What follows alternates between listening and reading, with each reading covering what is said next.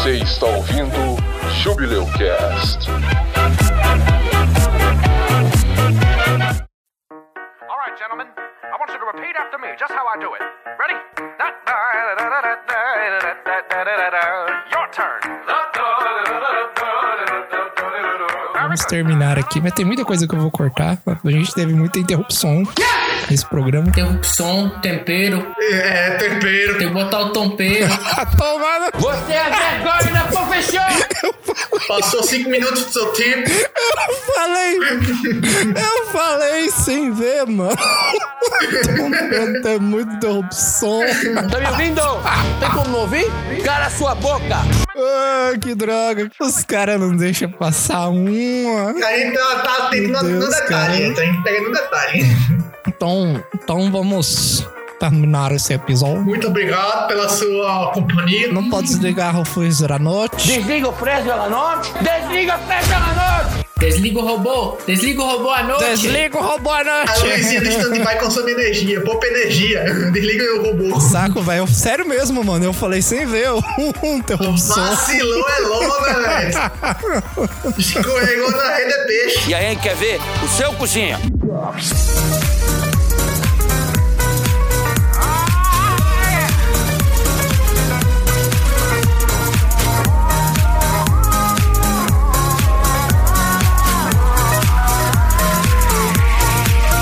Essa homenagem pro Clarice. Meu nome é Jaime. Ah, uh, lave a sua mão, cachorro, lave a sua mão.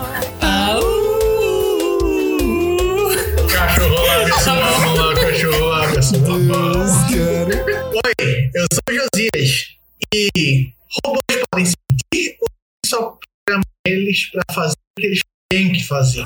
Sim. Vou descobrir o que, que o Josias falou na abertura. Sim. No episódio. Cortou até a abertura, não, não acredito não. Peraí, peraí, peraí. Oi, eu sou o Josias de Robôs sentem ou Asimov é universal e sempre vai funcionar? É o quê? Nem não entendi. Não, também nem, nem, nem te ouvindo eu entendi. É porque no, no outro ficou melhor, deixa eu fazer de novo. Oi, eu sou o Josias e os robôs sentem ou eles só, são, só funcionam pra o que a gente programa eles pra fazer? Sim. Sim. Sim.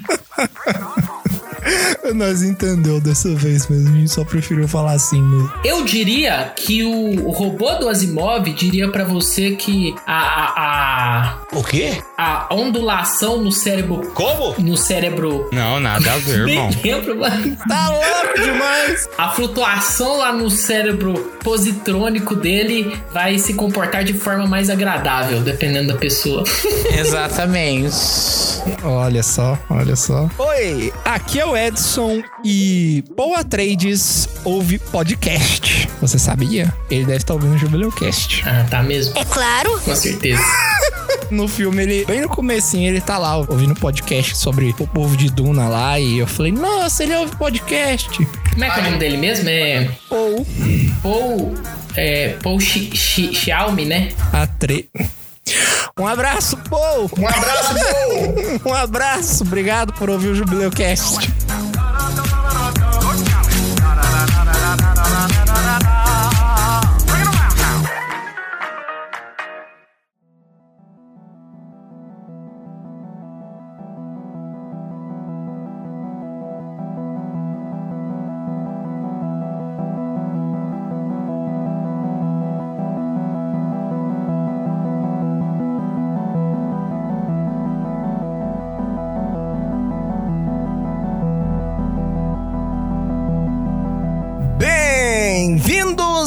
Mais um episódio do Jubileucast, o júbilo dos podcasts.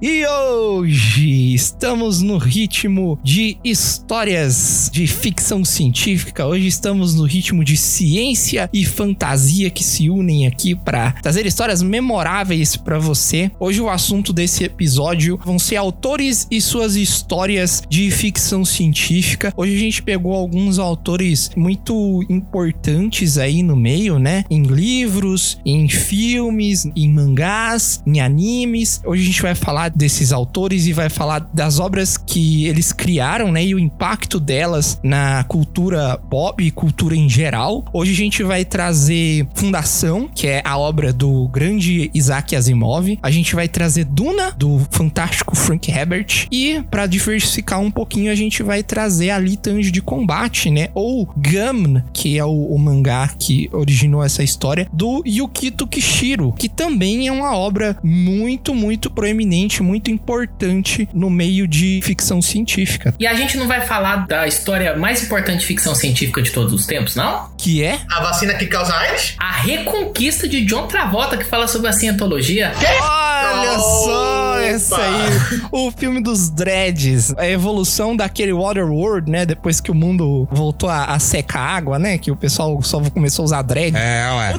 Rapaz, é um bom filme, viu? Ah, não assista, por favor. Não perca neurônios assistindo isso. Se for assistir, assista com um chapéu de alumínio, pra poder não ser tão afetado. Considerado um dos piores filmes de todos os tempos. Uma dádiva dos ninjas. Tire a areia dos sapatos, convide sua ciborgue preferida e energize seu corpo, porque o episódio de hoje vai abalar sua fundação.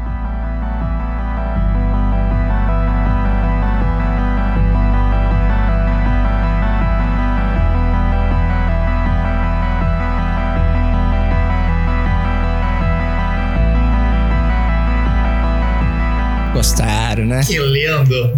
Gostaram, gostaram da minha abertura. Isso não ficou bom, né? Falar demais que vocês gostaram da minha abertura. Não, não é legal. meio estranho, meio creepy, né? É meio estranho. Bem, bem narcisista, assim. É tipo aquele cara falando assim: aqui é uma balinha, cara, lá do Jovem Nerd. Quer, quer, balinha, Juquinha, balinha, quer, quer, quer uma Vem balinha? cá, vem cá, eu te dou uma balinha. Não. Eu tirar a balinha. Vamos lá, vamos lá. Antes da gente começar a falar das obras, né? Eu quero dar uma breve explicação pra você aqui sobre o que é sci-fi, o que que é ficção científica, que é um gênero de obras, seja televisivas, livros, né? Não importa a mídia, que lida com conceitos ficcionais e imaginativos relacionados ao futuro, né? E tem uma ligação muito forte com ciência e tecnologia e os impactos e consequências em uma determinada sociedade e seus indivíduos, que começou a ser desenvolvido ali no século XIX. Vamos lá! Vamos lá! Então, eu vou começar aqui. A gente vai falar sobre Isaac Yudovich Asimov, um cara que nasceu em Petrovich, no oeste da República Soviética Russa. Aí toca agora o hino da Rússia.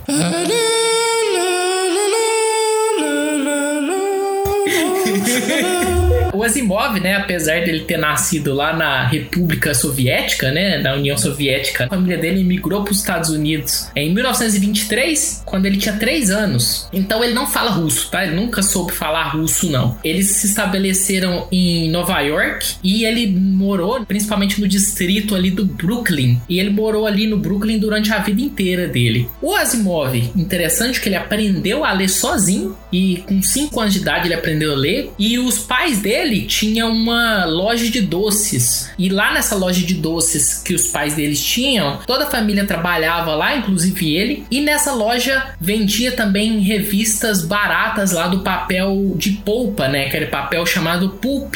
E nessas revistas pulp publicava-se muito fantasia e ficção científica. E aí o Asimov começou a ler essas histórias, ele foi se inspirando por essas histórias e com 11 anos ali ele começou a escrever as primeiras histórias dele e com 19 anos ele já começou a vender as histórias para essas revistas. Só fazendo uma ligação aqui, a gente comentou dessas revistas pulp no episódio sobre Lovecraft, que é um outro autor muito interessante, muito prolífico no tempo dele, na época dele. As obras dele são famosas até hoje e você pode ir lá ouvir. É o Jubileucast número Jubileucast número 22 Tentáculos de Cutulo. Ele publicou em várias revistas, uma delas chamada Astounding Science Fiction, em que tinha um editor que se tornou muito amigo dele, chamado John W. Campbell, e esse editor, ele influenciou muito na formação do Asimov como escritor e se tornou muito amigo dele. O Asimov, ele publicou vários contos nessas revistas, principalmente sobre robôs. Então, ele publicou um conto conto chamado Hobby, de 1940, que era um conto que falava de um robô doméstico, um robô babá, que ele cuidava da criança e a criança amava o robô, só que a mãe tinha medo, né, do robô. Reason, de 1940, que era um robô que ele se tornava religioso, e é estranho isso, mas ele tinha uma explicação de como que ele chegava nessa questão, e um conto chamado Liar, de 1941, que apresentou primeiramente a doutora Susan Calvin, que aparece depois nesse compilado de contos que ele fala, inclusive naquele filme Eu Robô,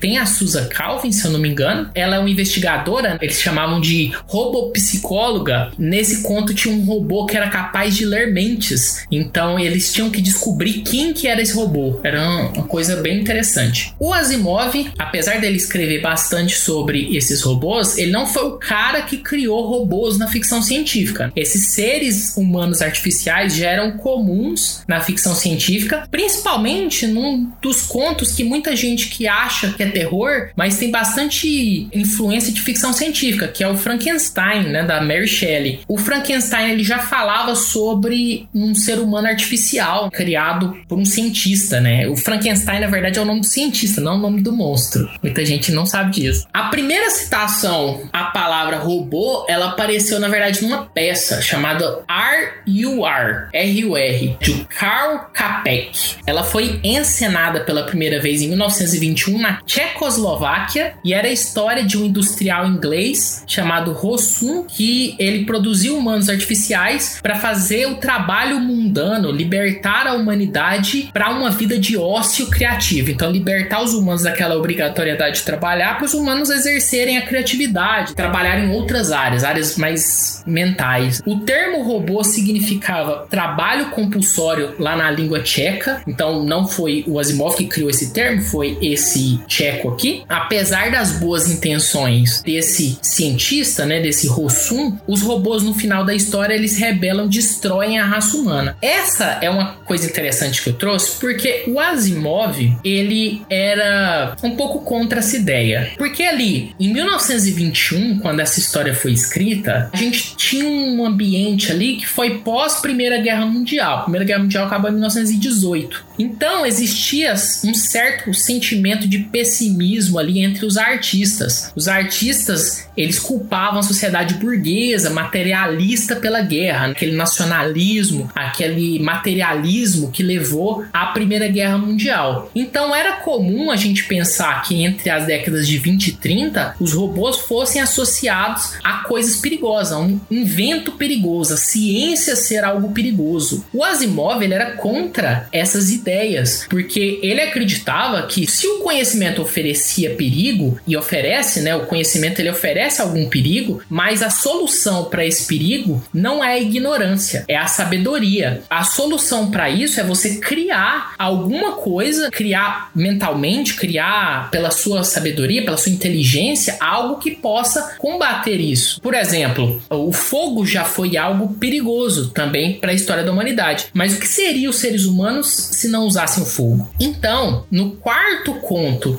do Asimov, isso ainda eu tô falando sobre os robôs, tá? Lá no quarto conto do Asimov, que chama Runaround, de 1942, ele escreveu pela primeira vez essas três leis da robótica. E o que, que, são as leis da robótica na obra do Asimov? Elas são é, leis que estão impressas né, no cérebro dos robôs e elas impediriam que esses robôs se rebelassem contra a humanidade. A primeira lei é: um robô não pode ferir um ser humano ou por inação permitir que um ser humano sofra algum mal. A segunda lei é: um robô deve obedecer às ordens que lhe sejam dadas por seres humanos, exceto nos casos em que essas ordens entrem em conflito com a primeira lei. E a terceira lei é: um robô deve proteger sua própria existência desde que tal proteção não entre em conflito com a primeira e a segunda lei. Então isso mostra bastante que o Asimov pensou no conceito de robô, mas sem pensar que a ciência é algo nocivo para o ser humano. Ele pensou: ah, os robôs robôs são o futuro, e aí, pra a gente ter esses robôs, a gente não tem que ter medo do conceito dos robôs. A gente tem que pensar uma forma de que essa tecnologia venha para o bem, venha para somar na humanidade. Então ele criou essa questão das três leis. E nos próximos contos do Asimov que fala sobre robô,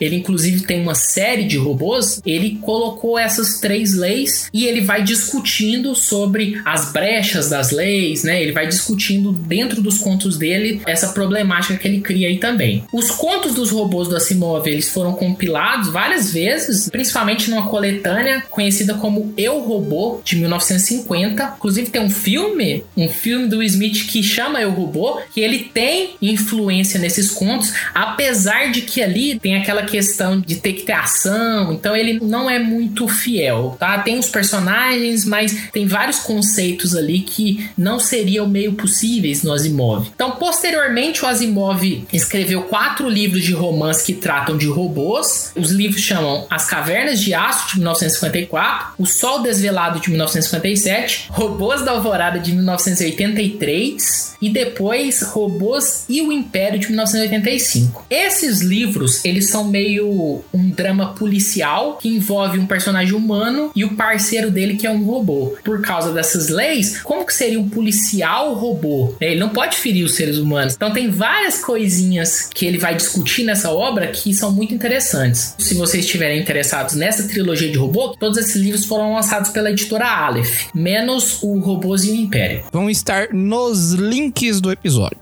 Apesar do Asimov não ter criado esses robôs, o interessante do legado da história da ficção científica do Asimov é que o Asimov fala muito da ciência, né, da vitória da ciência sobre a ignorância. A ciência é perigosa, sim, mas o que, que seria o ser humano sem a ciência? O ser humano ele tem que criar alternativas para ele conseguir conviver com isso e progredir. Então, o Asimov ele foi de fato um cientista, porque ele se graduou em 1939 e depois ele tirou um PhD em bioquímica em 1948. Depois de completar o doutorado dele, ele entrou na faculdade de medicina da Universidade de Boston. Apesar de não dar aulas, porque o trabalho dele como escritor rendia mais do que as aulas, em 1979 a universidade honrou ele, promovendo ele para professor catedrático de bioquímica, que é um dos cargos mais altos na área dele. O Asimov escreveu e editou mais de 500 volumes e aproximadamente 90 mil cartas ou postais, e ele tem obras em cada categoria importante do sistema de classificação bibliotecária de Dewey, exceto em filosofia. É um cara que escreveu muito, editou muito livro, tinha um conhecimento muito grande sobre história e sobre ciência. Agora vamos passar então pelo assunto principal aqui, que é Fundação. Fundação é a obra mais reconhecida de Asimov, eu acho, e Fundação ele é um compilado de contos de ficção científica e foram publicados inicialmente na Astounding Magazine entre 1942 e 1950. Essas oito histórias elas foram depois compiladas em três livros pela Gnome Press entre 1951 e 1953 e esses livros chamam Fundação, Fundação e Império e Segunda Fundação. O Isaac Asimov ele escreveu depois desses três livros, essa trilogia original, entre 1981 e 1993, mais quatro livros, sendo duas sequências. Essas duas sequências chamam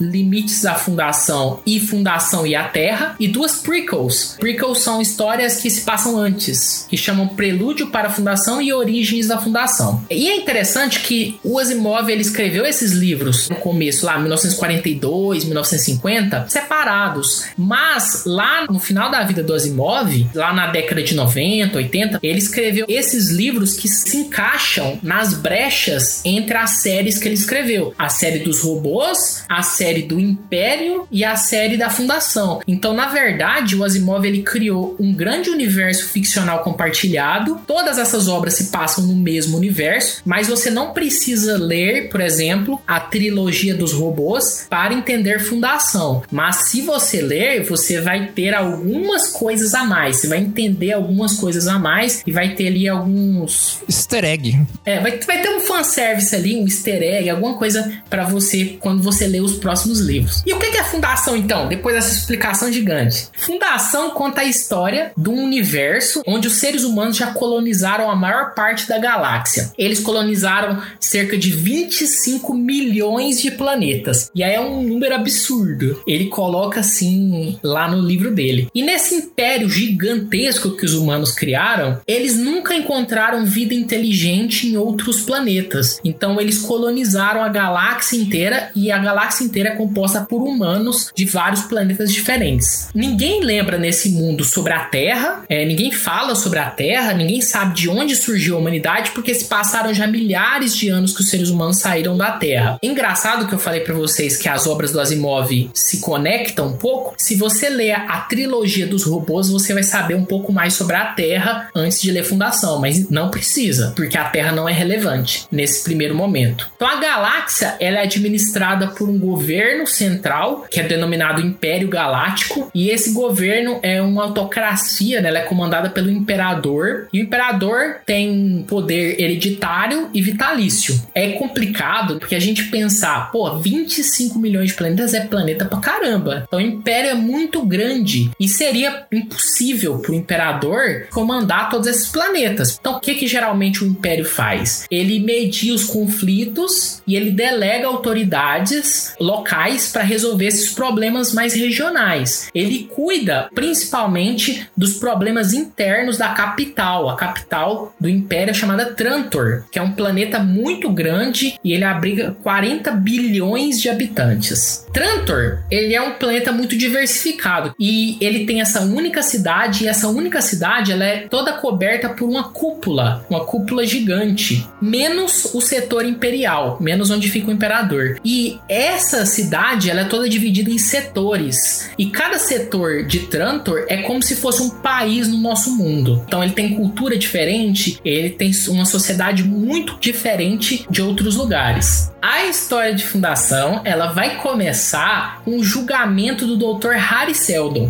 O Dr. Harry Seldon está sendo julgado por traição porque ele previu a queda do Império Galáctico. O Harry Seldon ele é um matemático e como que ele previu isso? Ele descobriu uma ciência chamada psicohistória. E essa psicohistória, ela é capaz de prever os comportamentos de grandes populações. Ela permite resultados prováveis através da matemática de alguns eventos acontecerem. A psicohistória, ela não é uma forma de prever o futuro. Assim, de fato, ela não consegue prever, por exemplo, acontecimentos como os números na loteria ou adivinhar o que, que uma pessoa vai fazer, mas ela consegue saber qual é o, o rumo mais provável para a humanidade, uma grande massa de população. Por exemplo, né, no nosso mundo, ela poderia prever, por exemplo, que ia ter um movimento conservador, nacionalista acontecendo, mas ela dificilmente poderia prever quem que subiria ao poder através disso e o que que esse cara ia fazer quando chegasse lá. Mas ela poderia pensar sobre isso, ela poderia prever esse movimento que estava acontecendo na humanidade. Então, observando essa ciência da psicohistória, o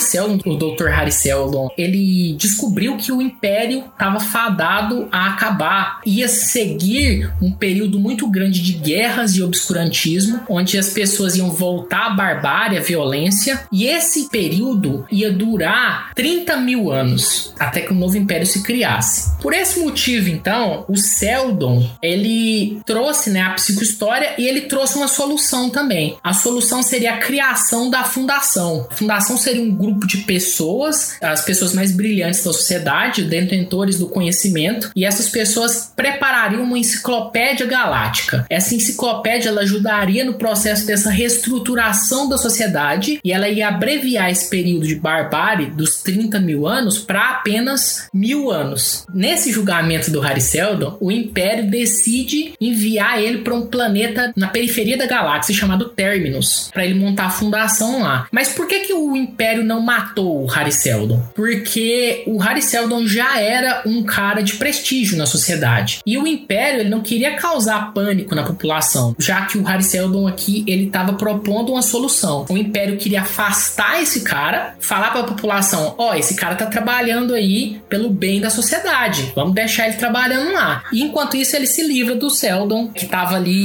falando para todo mundo que o império ia acabar e tava causando pânico. Então a gente descobre, depois desse julgamento, esse julgamento bem no começo, que na verdade o Seldon já sabia disso, ele já tinha previsto pela psicohistória que o Império ia enviar ele para um planeta, ele não sabia qual planeta era, mas ele tinha uma grande possibilidade de ser Terminus, e ele já tinha preparado a base para instalar a fundação lá em Terminus, mesmo antes de saber que ele estava indo para Terminus. E aí, ele já era um homem muito velho durante a história, então ele não viveria esse tempo todo, né? A gente tá falando de mil anos aí, para ajudar a fundação a reestruturar a sociedade. Ele deixou em Terminus uma coisa chamada cofre Seldon. E esse cofre Seldon ajudaria os governantes da fundação a passar por alguns eventos chamados crises Seldon, que seriam grandes conflitos que ameaçariam a existência da fundação e essa reconstrução da sociedade. Então ele ajudaria em alguns pontos na história a fundação a passar por esses eventos para continuar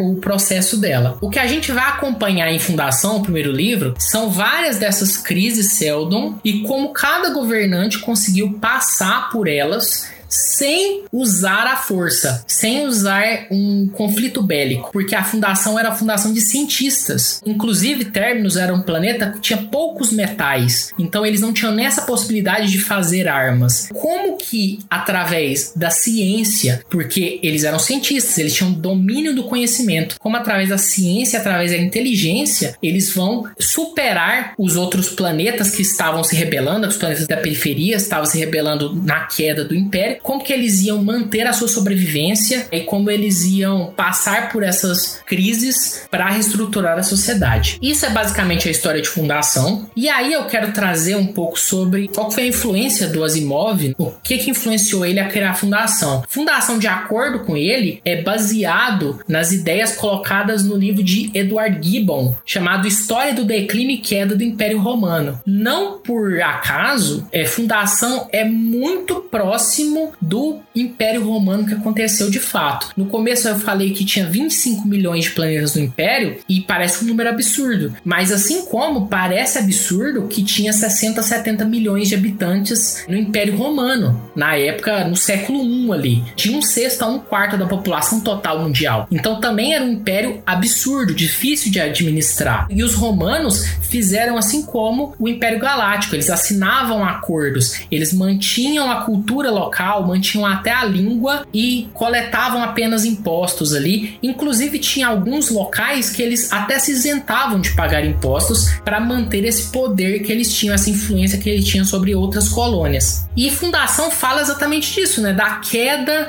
do Império Galáctico. Assim como houve a queda do Império Romano lá em 476, que caiu pelos mesmos motivos. Brigas na periferia, revoltas externas, problemas econômicos, eles caíram pelos mesmos motivos e o Asimov vai através desse paralelo, inclusive fazendo um paralelo com a história da humanidade depois dessa queda do Império Romano, ele vai fazendo uma analogia em como a sociedade foi se estruturando depois da queda do Império Galáctico. Então é muito interessante a gente ver porque a gente aprende inclusive história através da história do Asimov, porque a gente vai vendo como aconteceu no nosso próprio mundo através da analogia da ficção científica em fundação. É muito legal, muito interessante. Asimov é um autor muito fácil de ler, a escrita dele é muito fluida. Todo mundo que às vezes não tem um grande hábito de leitura consegue ler Asimov. Indico para vocês para ler, se quiserem, comecem em Fundação mesmo, ou se quiser ler uma coisa mais curta, contos assim para você ver se você se identifica com a escrita do Asimov, começa pelo Eu Robô, tá? Que é aquele livro que eu falei que foi lançado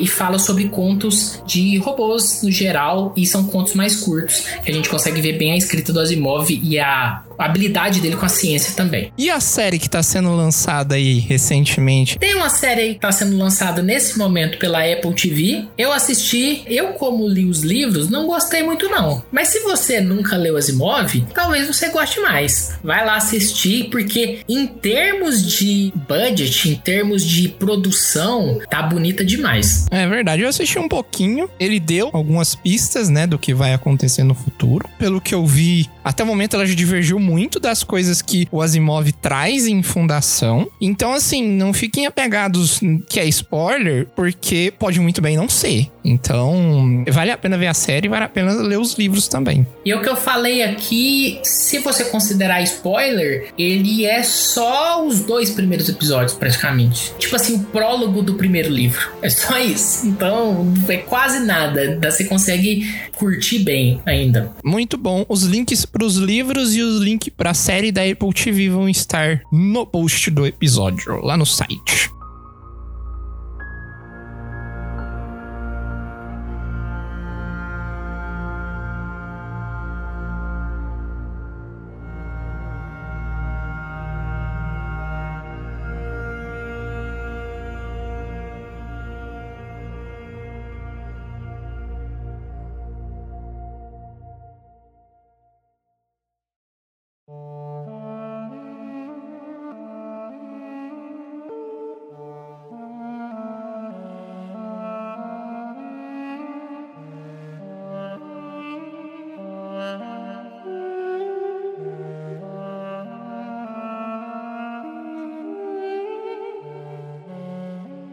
Agora falar de Frank Herbert e vamos falar sobre Duna, né? Você pode aí estar tá familiarizado com o nome, né? Deve ter ouvido recentemente, é porque saiu um filme é, dirigido pelo Denis Villeneuve, saiu bem recentemente. Ele vazou na internet uma semana antes do lançamento e ele tá fazendo barulho aí na época de gravação desse episódio aqui. Acabou de ser anunciado a parte 2 e eu vou falar um pouquinho sobre o Frank Herbert, que é o autor dos livros, e sobre Duna, sobre a história original de Duna, né? Eu vou misturar um pouco as coisas aqui, tá? Eu vou trazer a história do filme, dos filmes, eu vou falar um pouquinho dos filmes, mas o principal aqui vai ser o filme que foi lançado recentemente e os livros, sem dar spoilers, é claro, para você aproveitar e pegar alguns easter eggs aí enquanto assiste. Vamos começar falando primeiro do Frank Herbert.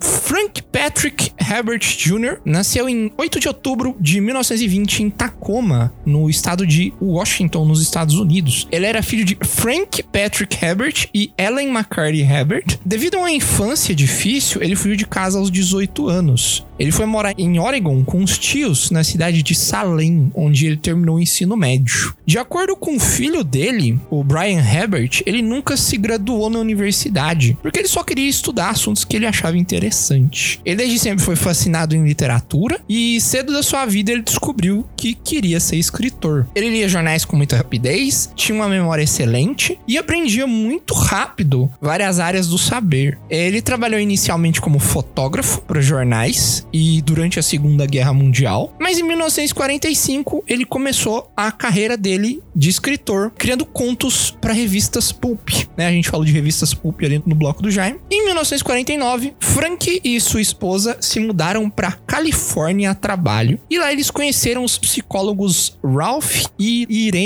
Slattery, que apresentaram a ele o trabalho de diversos pensadores que influenciaram imensamente a escrita dele. Entre eles estão Sigmund Freud, Carl Jung, Carl Jasper e Martin Heidegger. Nessa época, ele também se tornou familiarizado com o budismo. Em 1973, numa entrevista, o Herbert afirmou que ele vinha lendo ficção científica mais ou menos 10 anos antes dele começar a escrever sobre o gênero em 1954. Seus escritores favoritos eram H.G. Wells, Robert A. Heinlein, Paul Anderson e Jack Vance. Ele começou a escrever Duna em 1959, depois que ele se envolveu tanto com um artigo sobre dunas de areia que ele juntou material demais. O artigo que ele escreveu nunca foi finalizado, ele nunca escreveu esse artigo, mas serviu de base para ideias que levaram ao livro. As obras de ficção científicas dele foram usadas para explorar conceitos complexos envolvendo filosofia, psicologia, política e ecologia. Nesse último quesito aí, ele foi pioneiro em abordar o assunto junto com ficção científica o que fez muitos leitores da época despertarem interesse nesses assuntos que ele abordou e aborda muito em Duna e não só em Duna como nos outros livros dele aí que ele escreveu fora do universo de Duna. Um dos traços mais memoráveis do autor é a fascinação pela questão da sobrevivência humana e a sua evolução, muito similar ao Asimov ali, né? O Herbert, ele atrai uma legião de fãs fanáticos, onde muitos deles que essa legião existe até hoje, que consomem todo o material que ele escreveu, ficção ou não, e veem o autor como um tipo de líder espiritual. Por causa desse fanatismo, alguns dos leitores dele foram acusados de criar um culto. É, ironicamente, um dos pontos que ele abordou em Duna e também em outros livros que ele escreveu foi a tendência humana de seguir um líder de forma cega, né? Então, ele- eles podem ter lido, mas não leram de fato, né? Disseram que leram só, só passaram o olho por cima, assim, só viram o título, a dedicatória e disseram que leram. Entre as obras menos conhecidas que ele escreveu estão o The Dosage Experiment, que trabalha principalmente com psicologia e essa parte política, o The Good Makers, The White Plague, The Jesus Incident, The Lazarus Effect e The Ascension Factor. Vocês perceberam que estão tudo em inglês? É porque esses livros eles não saíram até onde eu percebi para português. Se você tem um entendimento de inglês e você consegue fazer a leitura, eu indico principalmente o The Dosage Experiment e o The Lazarus Effect. A maioria deles aqui foram todos best-sellers. Alguns aqui eu acho que não foram. Não tem a lista certinha aqui, mas a maioria das coisas que o Frank Herbert escreveu vendia bastante. E agora vamos falar de Duna. Como eu disse, eu vou misturar as coisas um pouquinho, tá? Mas o foco aqui vai ser o filme recente de 2021 e o livro que foi lançado em 1965. Mas eu vou falar brevemente aqui de outras produções aqui que são interessantes de vocês saberem. Tem o filme de 84 que foi a primeira adaptação visual de Duna, que ele foi dirigido pelo David Lynch, né? O cara lá que teve grande participação em Twin Peaks, né? Famosa série aí da cultura pop. Preferi não abordar esse filme por causa das diferenças que ele tem com o livro. Já que esse filme ele tenta adaptar a história inteira do livro inteiro e acaba perdendo muito das nuances que o filme de 2021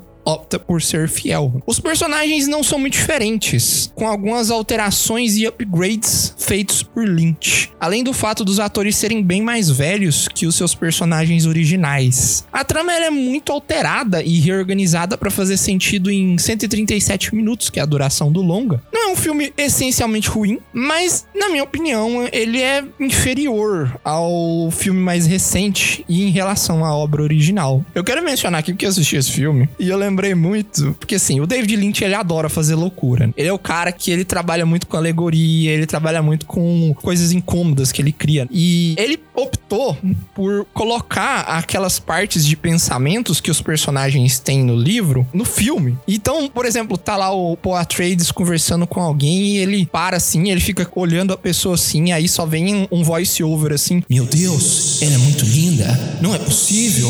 O meu coração está batendo forte. O que é isso? Tipo anime, sabe? Muito bom, muito bom. Tem uma série que tinha isso, não tinha? Do, do menininho? Como é que era o nome dessa série? Não sei, não sei. Aí o menininho ficava olhando pra tela assim. Aí eu lembro que tinha um vídeo no YouTube que falava assim: e se a gente tirasse o som? O tanto que ele parece creepy. Aí o menininho ficava olhando pra pessoa por 10 segundos sem falar nada. tipo isso, cara. Tipo isso. Nesse filme do David Lynch, se você tirar esses momentos de pensamento, fica muito esquisito. Porque eles param assim, eles ficam se olhando. E aí corta pra um, tá pensando numa coisa. Aí corta pro outro, o outro tá pensando em alguma outra coisa. E eu acho que isso é muito, isso é muito ruim, cara. É aquele momento, né? Meu Deus, será que é ele? Os Zabos Amobot, o demônio do gás oculto? Cheguei, viu? E ainda de costa pra vocês pra tirar onda.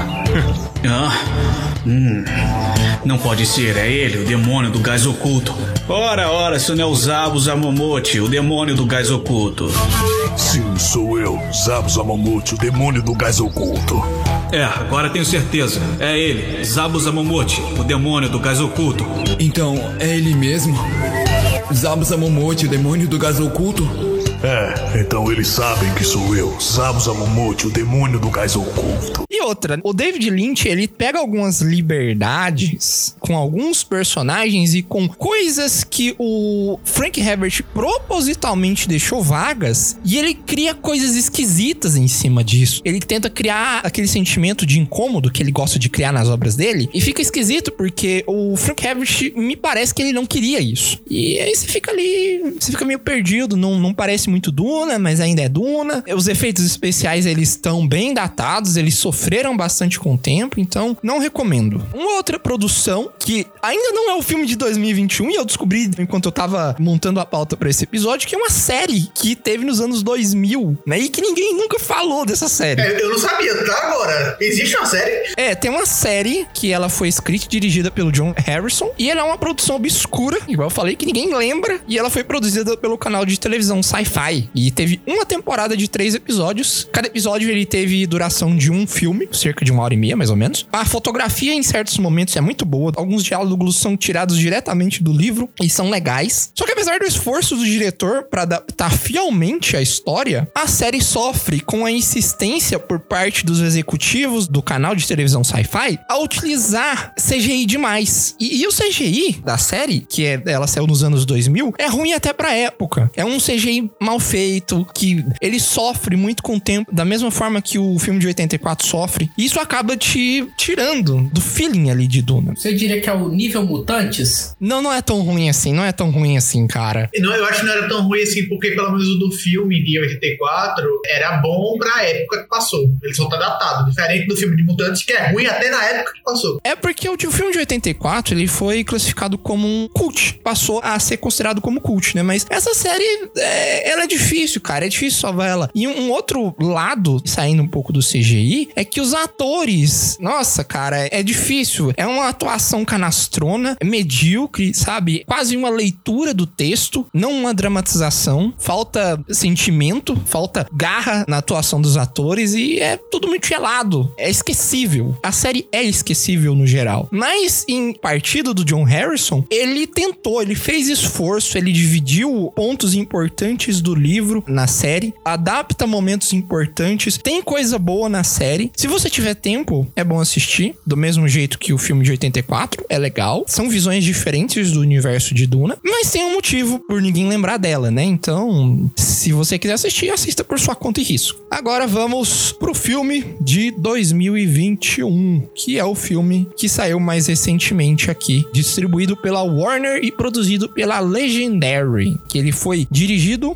pelo Denis Villeneuve, que é um grande fã da obra. Ele foi roteirizado pelo Eric Roth, John Spaves e o próprio Villeneuve, que também ajudou no roteiro. Esse filme ele adapta a primeira metade, dois terços mais ou menos do livro. Tem 2 horas e 35 minutos de duração, né? 155 minutos. Tem uma trilha sonora extensamente lapidada pelo Hans Zimmer, famoso Hans Zimmer. Ele conta que criou instrumentos para conseguir desenvolver a trilha sonora para esse filme. E ele também é um fã da obra original. O Denis Villeneuve conta que ele foi o primeiro a entrar na equipe do filme. Apesar de ter vazado uma semana antes, é a maior estreia da Warner na pandemia até o momento da gravação desse episódio. E o Duna 2 foi confirmado e tem previsão de lançamento para 2023. Vamos agora falar de fato da história. Futurismo, política, religião e misticismo são temas-chave dentro da história. Incontáveis aspectos de cada assunto são abordados em uma trama com diversas camadas que discutem cada tópico em diversos níveis. A história se passa no ano de 10.191 AG. O filme começa com essa data na tela, mas nunca é explicado o que é AG. A terminologia de AG significa After Guild, se é a informação do livro, que se refere ao período que a guilda espacial foi formada e os navegadores começaram a utilizar a especiaria para viagens interplanetárias, monopolizando todo o mercado relacionado a esse assunto. Em nosso calendário, se a gente for considerar o calendário dos anos 2000 que a gente tá hoje, 2021, a história se passa em torno do ano 22 mil. Então é 20 mil anos no futuro. Nesse mundo, computadores, tecnologia inteligente e inteligências artificiais foram banidas de todo o Imperium após o Jihad Butleriano. Esse Jihad Butleriano foi uma guerra que aconteceu há muito tempo atrás contra um coletivo de inteligências artificiais, numa época em que as máquinas se aproveitaram do fato de que os humanos tinham se tornado muito dependentes de dados computadorizados, tá? Não fez as três leis da robótica e o que que dá? Não fez, não fez aí, ó. É claro, a inspiração em Asimov, né? Mas eu quero deixar claro que existem máquinas em Duna. Não é desprovido completamente de máquinas, não. Existem máquinas analógicas, existem motores de, de dobra no universo de Duna, mas não existem máquinas inteligentes, sistemas inteligentes que têm machine learning. Isso não tem, mas banco de dados, coisas mais simples que não requerem processamento inteligente existem. O Imperium é como é chamado o poder que governa o universo conhecido. E o líder desse governo é o Imperador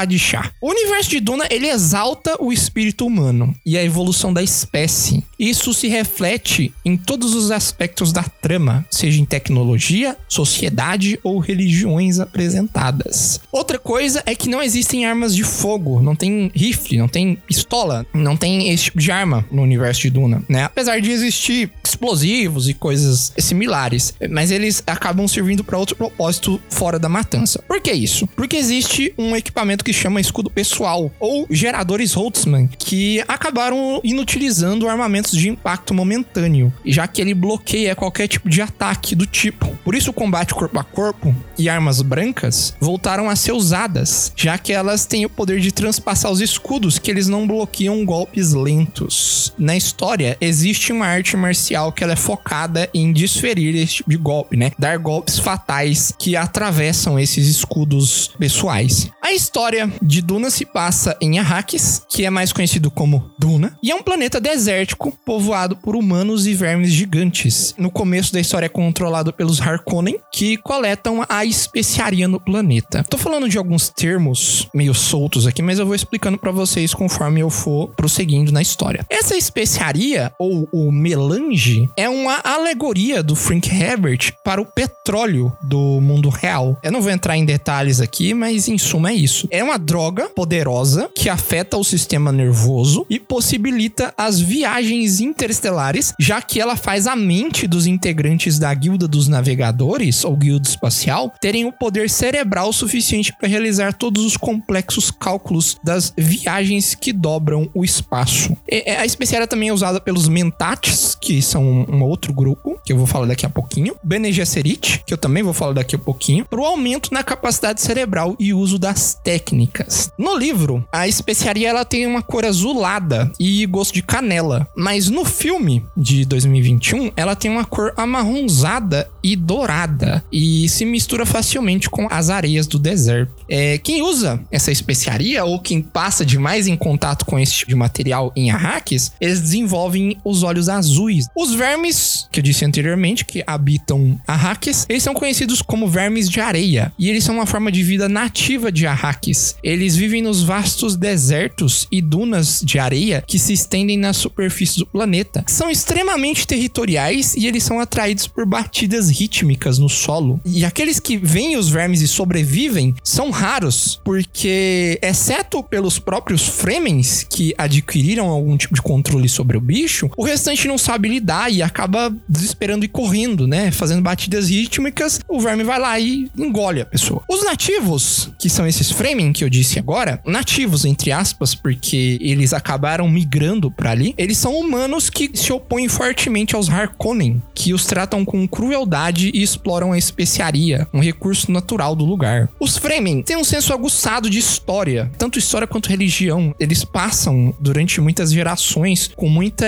exatidão as histórias. Mas a história da chegada deles no planeta foi distorcida e parcialmente perdida no decorrer dos milênios. A opinião mais aceita é que eles eram um grupo nômade em busca de liberdade da perseguição e escravidão, e que Arrakis foi a parada final da jornada. Eles usam trajes especiais que coletam toda a umidade e líquidos do corpo, filtrando para reutilização, já que água é um recurso muito valioso no planeta. É basicamente ouro ali. O Frank Herbert utilizou os Fremen, os Sardaukar, que eu não vou falar aqui nesse episódio, mas eles são um outro grupo do universo de Duna muito importante, e os Dossad. Os Dossad vêm do livro The Dossad Experiment para ilustrar a sobrevivência humana e sua evolução, a adaptabilidade da humanidade. A tribo era moldada pelas terríveis condições de vida em Duna e a ameaça dos vermes gigantes. Continuando a história, um decreto do governo de Império diz que os Harkonnen devem se retirar de Duna imediatamente e a casa Atreides assumirá o controle de Arrakis. Esse é o começo do filme também. Quem são os Atreides e quem são os Harkonnen? Os Atreides, eles são uma das grandes casas do Império e eles são liderados por uma pessoa que ocupa o posto de duque. A lenda afirma que a família tem origens nobres na Grécia da Terra e que eles ganharam destaque durante a Jihad Butleriano. Eles afirmam que são descendentes de Atreus da mitologia grega, em que seus descendentes são chamados de Atreides. A capital dos Atreides é o planeta Caladan, um mundo oceânico exuberante. Vamos agora para os integrantes dessa casa e mais importantes. O que eu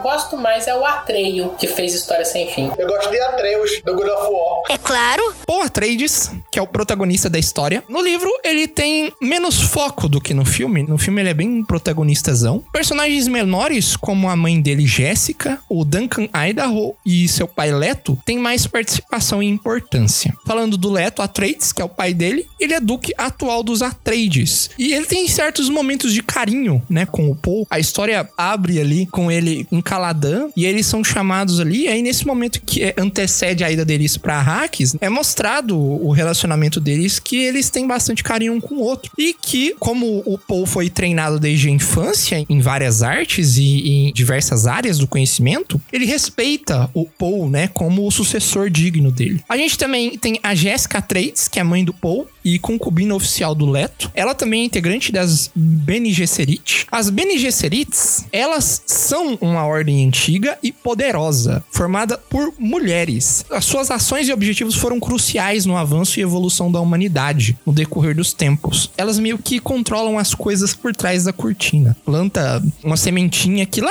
na frente vai causar uma explosão, né, ou alguma coisa muito importante, algum fato muito importante. No livro, o objetivo delas, além de ajudar a humanidade, é criar um ser profético chamado Wisatz Haderach, que é um Bene Gesserit masculino, cujos poderes mentais e orgânicos viriam a unir o espaço e o tempo, trazendo um salto na evolução dos humanos. Elas usam a voz, que é uma técnica capaz de influenciar pessoas diretamente, dando uma ordem usando uma certa frequência sonora. Pro alvo, é praticamente impossível de resistir o comando, né? Ele acaba agindo ali sem ver. Essa técnica inspirou muito uma das técnicas famosas de Star Wars, né? Que é o uso da força lá, né? Que... Da mãozinha. A mãozinha. A gente vê no primeiro filme. Esse não são as pessoas que você procuram, né? Às vezes a pessoa vai ver as imóveis, Fundação Oduna e vai falar assim: Nossa, tá copiando Star Wars. Não estariam mais enganadas.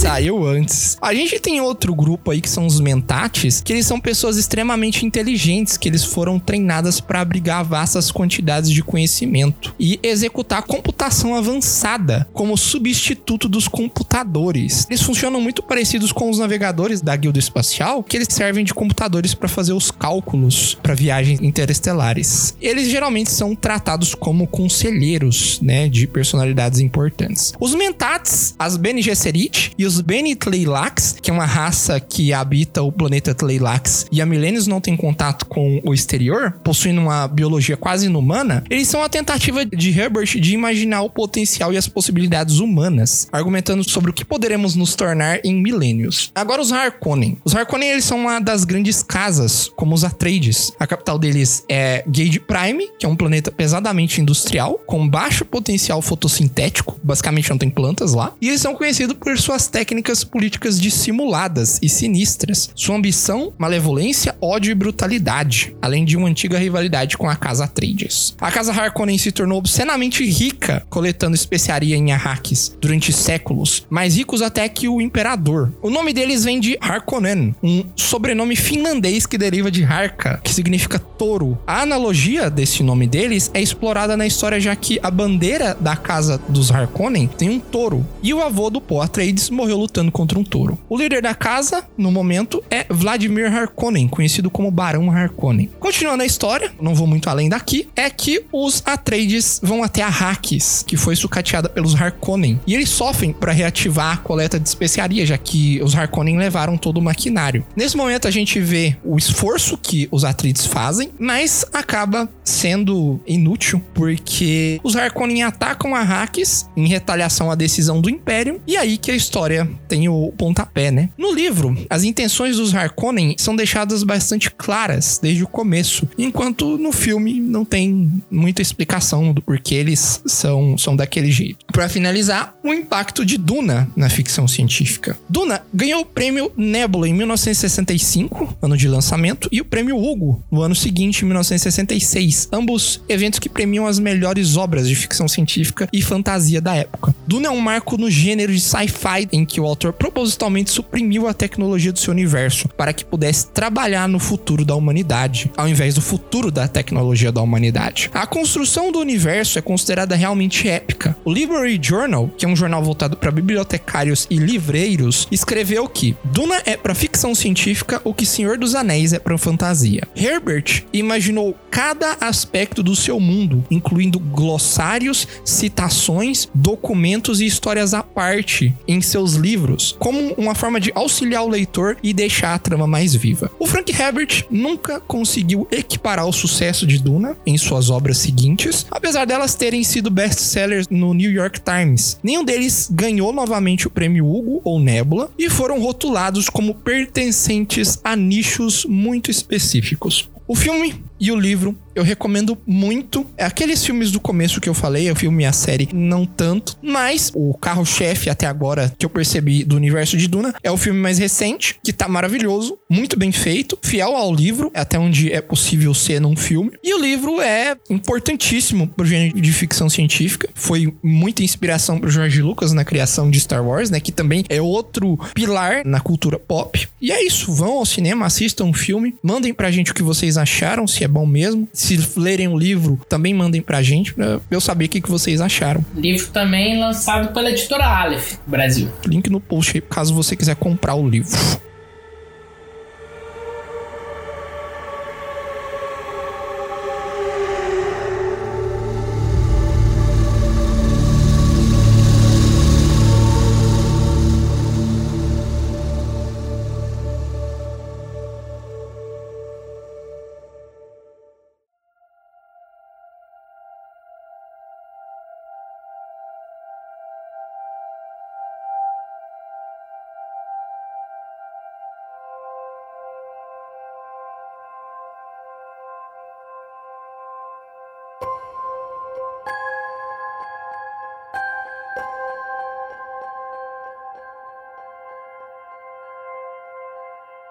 Cumprir a cota de otaku aqui do Jubileucast, né? Eu vou falar sobre um filme que é uma adaptação de um OVA, que o mesmo é uma adaptação de um mangá chamado Gunmon, no Oriente. Seria Gun, com dois N's de navio e um M no final, pronunciando Gunmon. Mas aqui, quando chegou no Ocidente pra gente, veio como Alita Anjo de Combate. Alita se passa no ano de 2563, onde existe uma sociedade totalmente futurística e distópica que vive numa cidade que é basicamente um lixão. Após uma guerra que aconteceu contra as repúblicas da colônia de Marte, a sombra de uma cidade que foi a única que restou. Depois desse ataque, no ano de 2563, o Dr. Daisuke Ido estava vasculhando essa cidade lixão, aonde ele encontrou um androide ou um ciborgue, que você preferir dizer. Os androides ou ciborgues nessa obra, eles são retratados como seres artificiais, mas que têm alguma parte importante que seja insubstituível humana. No caso desse androide que ele encontrou, foi o cérebro que estava praticamente intacto e não tinha sofrido basicamente dano nenhum. Ele resolve resgatar esse androide e como ele é um doutor, como tinha falado anteriormente, ele é um físico cibernético, um cyberfísico, que ele faz justamente o quê? Ele pega pessoas que têm problemas motores, falta algum tipo de membro, ou até mesmo algumas pessoas que queiram fazer algum tipo de aprimoramento no seu corpo. E ele faz isso daí com cibernética. Ele pega peças de robôs e começa a transformar aquilo ali em funcional para a pessoa que ele está tratando. E ele costuma não cobrar por isso aí, porque é uma forma de ele conviver na sociedade lá de Scrapyard, que basicamente é a cidade que é- recebe todos os dejetos, todos os lixos de peças de metal, tudo que é descartado de Zalem ou de Salem, que no mangá eles falam Salem, no, no OVA, desculpa. Essa cidade também tem um outro nome no mangá original. No OVA e no filme eles chamam de Salem ou de Zalem, mas no mangá original eles chamam de Tifares. Essa cidade é basicamente o objetivo de todo mundo que vive na Scrapyard, na cidade do lixão, porque eles almejam ir para lá ou até mesmo retornar, porque existem alguns androides ou pessoas que moram na cidade do lixão que foram banidos de lá por algum motivo. Não deixa muito específico qual foi o motivo que acontece esse banimento, mas existem várias pessoas que têm até uma marca na testa que eram antigos moradores de Zalem. Eu vou falar Zalem porque fica mais condizente com o filme, que é o que eu vou me focar. Voltando para a história, o doutor Ido, ele resgata essa androide, consegue fazer com que ela tenha um corpo, que ela só tinha um dorso e a parte da cabeça, inteiros ainda aproveitáveis. E ele começa a fazer os braços e as pernas de acordo com um antigo projeto que ele tinha para a sua falecida filha. E ele reconstrói essa androide e consegue fazer com que ela desperte e ela desperta, mas com um problema de memória. Ela não recorda quem ela é, nem, nem como ela foi parar naquele lixão, porque ela foi desmontada. E ele dá um nome para ela que ele chama ela de Gelly no mangá ou Alita na adaptação dos Estados Unidos. Era o mesmo nome da filha dele que havia falecido alguns anos atrás. E ele começa a criar aquela androide para poder tentar ver se ela recupera a memória, porque para a situação do lugar que eles moram, ela deveria estar totalmente desconfigurada por conta da queda, porque é uma cidade flutuante que está voando a centenas de metros da cidade lixão. E ela chegou naquele estado do lixão ali, basicamente com poucas avarias na parte principal que é da sua cabeça. E ela começa a se descobrir, a treinar o seu corpo, a aprender coisas novas, como, por exemplo, como comer uma laranja, a até mesmo descobrir que chocolate é uma coisa maravilhosa. Isso eu concordo com ela. E ela vai começando a descobrir como que funciona a cidade, o que, que as pessoas fazem para se divertir, como as pessoas fazem para viver, o que acontece naquela cidade à noite. Ela vai desbravando e você vai acompanhando com ela no filme todo esse aspecto da sociedade, esse futuro distópico. O que acontece também é uma coisa muito interessante que eles mostram que existem um certo esporte lá, o motorball,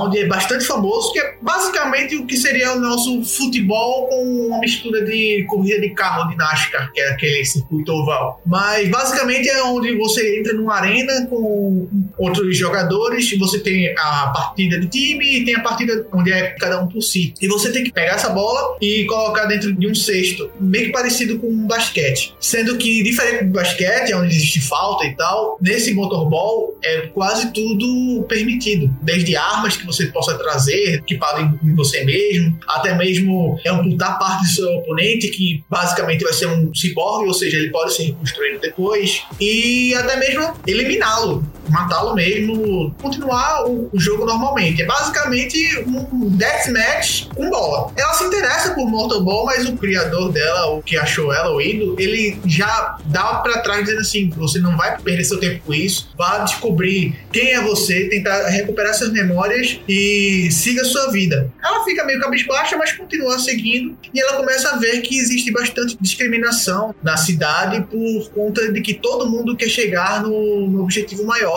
é ir ou voltar para Zalém. Uma dessas pessoas é próxima a ela, que conhece ela no meio da rua, que seria um humano, e ela se afeiçoa muito a ele porque ele começa a explicar para ela como é que funciona o motorball, coisa que o Indo tinha proibido dela saber, e ele mostra que é um jogo bem divertido, é um jogo bem desafiador, e ela se dá muito bem com esse jogo porque ela não consegue explicar o porquê. Aí ela começa a ter uma impressão dela mesma que ela foi feita para o combate, ela foi feita para batalhas. Então ela começa a ter mais essa gana de ter mais interesse ainda pelo esporte do motorball. E ela volta isso para o Ido. Novamente ele veta e ela fica extremamente chateada. Mas quando chega a noite, ela começa a perceber que seu pai tá fazendo umas movimentações estranhas dentro de casa. Ele sai com uma maleta e um chapéu e sobretudo e volta, às vezes, ferido. Ele não explica, ele fica evadindo o assunto. E quando ela pergunta o que, que pode ter acontecido à noite, se ele estava bem, se foi algum problema na clínica, porque na clínica, quando ele trata as pessoas, ele costuma não cobrar. Aí as pessoas dão o que elas querem dar, ou até mesmo não pagam a ele. Mas ela nunca soube de como ele fazia para manter essa clínica. Até o momento que ela descobre que ele faz um trabalho, digamos assim, de caçador de recompensas,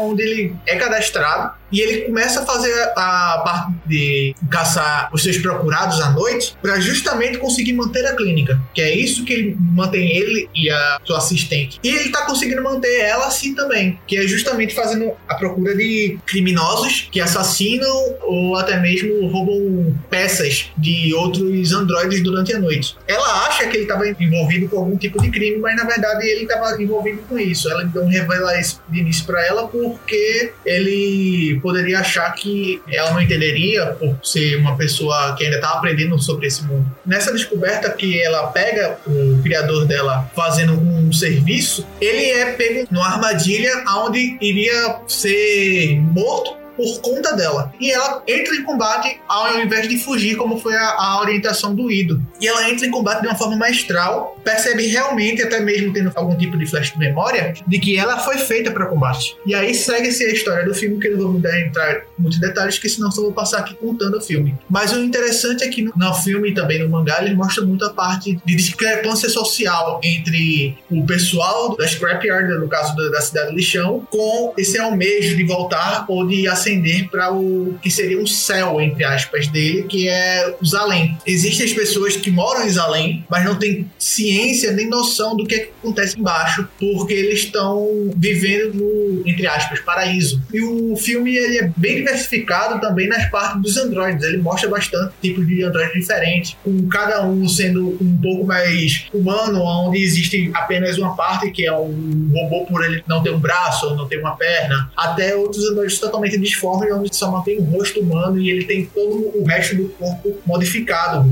Braços que parecem mais chicotes, pernas com rodas e entre outras coisas que lembram muito até mesmo um pouco dos Transformers, digamos assim. Nenhum é robô ou existe cérebro robótico? Existe cérebro robótico, sim, e existem robôs também. Mas o que mais se predominantemente na cidade são androides, androides no caso ciborgues, e pessoas humanas também, que foram exiladas da, de Salem. Mas existem robôs, sim, que são utilizados para fazer, digamos assim, um policiamento desse lugar. Eles vão atrás de criminosos que estão à vista, digamos assim, os criminosos menores, e os criminosos maiores, eles ajudam na captura também, mas quem mais faz esse serviço seriam os próprios caçadores de recompensas. Uma outra coisa também que eles levantam no filme é que você é muito influenciado pelo local que você tá. Como essa cidade é basicamente uma cidade de isolados, cada um faz o que pode para poder sobreviver. Se precisar matar, eles matam. Se precisar roubar peças para poder vender e ter o seu sustento, eles fazem, porque eles não têm uma condição decente de vida. Eles fazem isso regrados por um sindicato que muitas vezes se beneficia do crime muitas vezes se beneficia do combate ao crime. O que der mais lucro para ele, ele está se inclinando para. Tem dedos do sindicato em todos os lugares, nesse motorball, que foi esse esporte que eu falei, até mesmo nesse sistema de captura de procurados. E é isso que eu tenho que falar sobre o filme. O filme é muito bom. Eu me arrependo por não ter assistido antes. O filme é de 2019. Foi, inclusive, produzido pelo James Cameron. A adaptação foi muito boa. Eu tinha muito receio porque na adaptação do filme que eles fizeram, eles botaram a Alita como um personagem com os olhos um pouco maior, mas que você acostuma depois de alguns minutos de filme. Esse mangá foi escrito pelo Yukito Kishiro e eu vou dar algumas curiosidades agora sobre o autor.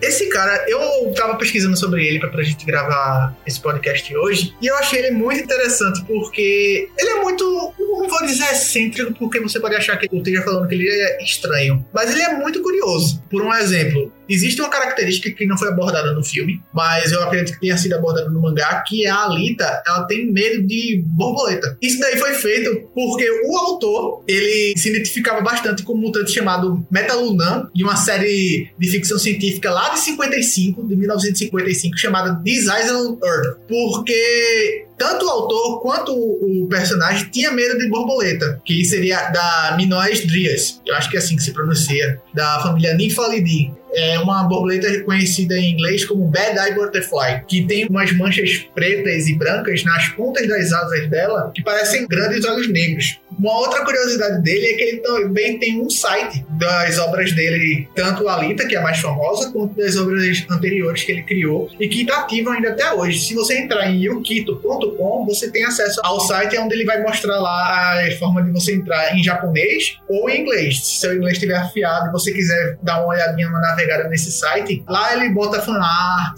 lá ele coloca curiosidades sobre os personagens que ele criou, que ele não colocou na obra. Lá ele tem na parte japonesa um fórum para os próprios visitantes do site conversar entre si, trocar informações, combinar de, em eventos e até mesmo conversar com o autor. E quem mantém esse site aí, além do próprio autor, é o irmão dele. E o site está ativo até hoje e tem outros links também. Ele é um autor relativamente ativo nas redes sociais. Ele tem até canal no YouTube. Eu descobri hoje que ele tem um canal no YouTube onde ele compartilha a rotina do pet dele. Ele não aparece, pelo menos nos vídeos que eu vi, mas ele bota muitos efeitos e é bem divertido. É um cara bem ativo. Se você tiver curiosidade, se você realmente for um fã do mangá dele, ou até mesmo do autor, e tiver japonês afiado, tenta entrar nesse site aí para poder ver se você consegue trocar uma ideia com ele ou com o irmão dele. E se você for do ramo artístico, pode até mandar uma fanart, porque ele costuma postar fanart dos fãs que enviam para lá. Se eu não me engano, posso estar errado, mas a fanart que é utilizada como entrada no site foi feita por um fã.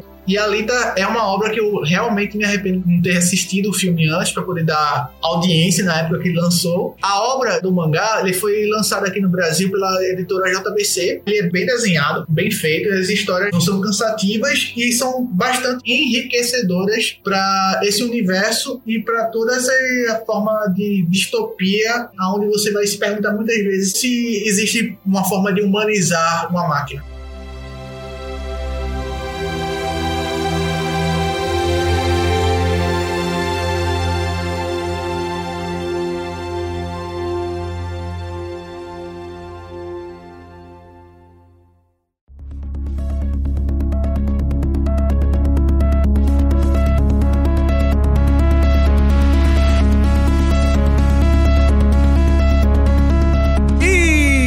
Isso, pessoal. Espero que vocês tenham gostado do episódio de hoje. Esse episódio aqui foi um episódio cheio de conteúdo, né? Hoje estamos em três integrantes aqui, mas justamente para poder discutir mais dos assuntos que a gente trouxe aqui para você. Espero que vocês tenham gostado dos assuntos que a gente trouxe aqui, dos autores que a gente abordou. Espero que vocês aceitem nossas dicas para assistir as séries, ler os livros, né? E, e volta aqui, né, para dizer pra gente se você gostou. A gente também aceita dicas, sugestões, críticas aos episódios, ao conteúdo do Jubileocast do Bico do Corvo. Se você quiser que a gente mande um recado para você também, pode entrar em contato que a gente manda. Mandar um salve aqui para o nosso amigo Ei, esse menino do Instagram, também conhecido como Gabriel Menino, guitarrista, otaku, mestre de RPG e que gostou bastante do último episódio da gente dos Senens. E ele fez aniversário na semana passada, então parabéns atrasado aí, cara. Tudo de bom sempre. Parabéns atrasado. Parabéns.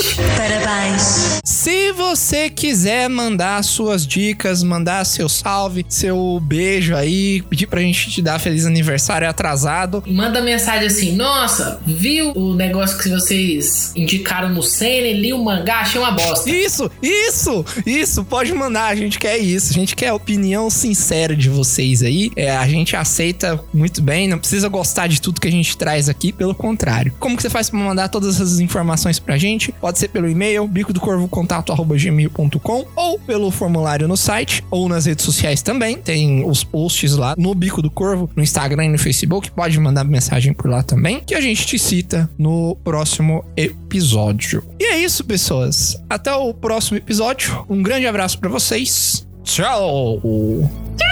Tchau.